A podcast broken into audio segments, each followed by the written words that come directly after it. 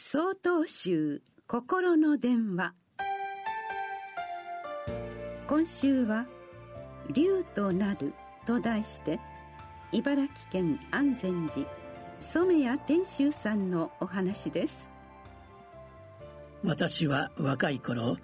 自分自身が好きになれず思い描いた理想の自分になりたくて焦り続けていました。理想に向かって努力をするけれど現実の自分はそう簡単に変わらずその差は頑張れば頑張るほど大きくなっていきました。消防現像随文記という書物に海中の龍門という話があります。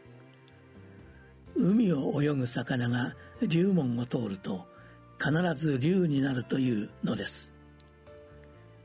道元禅師は龍門を修行の生活の比喩として語っておられます。最初私はそうか理想の自分である竜となれるのかという読み方をしました。しかしその後次のような言葉にぶち当たったのです。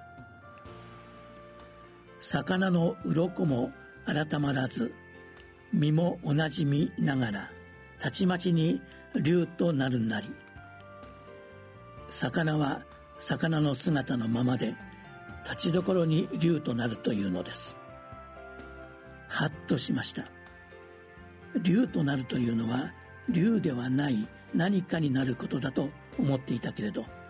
そうではないのだということを突きつけられたのです。私は理想の自分という竜になろうとしていました。